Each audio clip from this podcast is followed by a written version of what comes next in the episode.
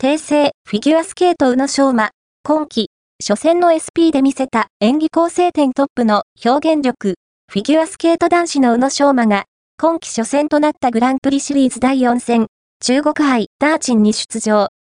ショートプログラムで、今季世界最高の105.25点を叩き出した。フリーは、2位の合計279.98点で2位となったが、確かな手応えも得た初戦となった。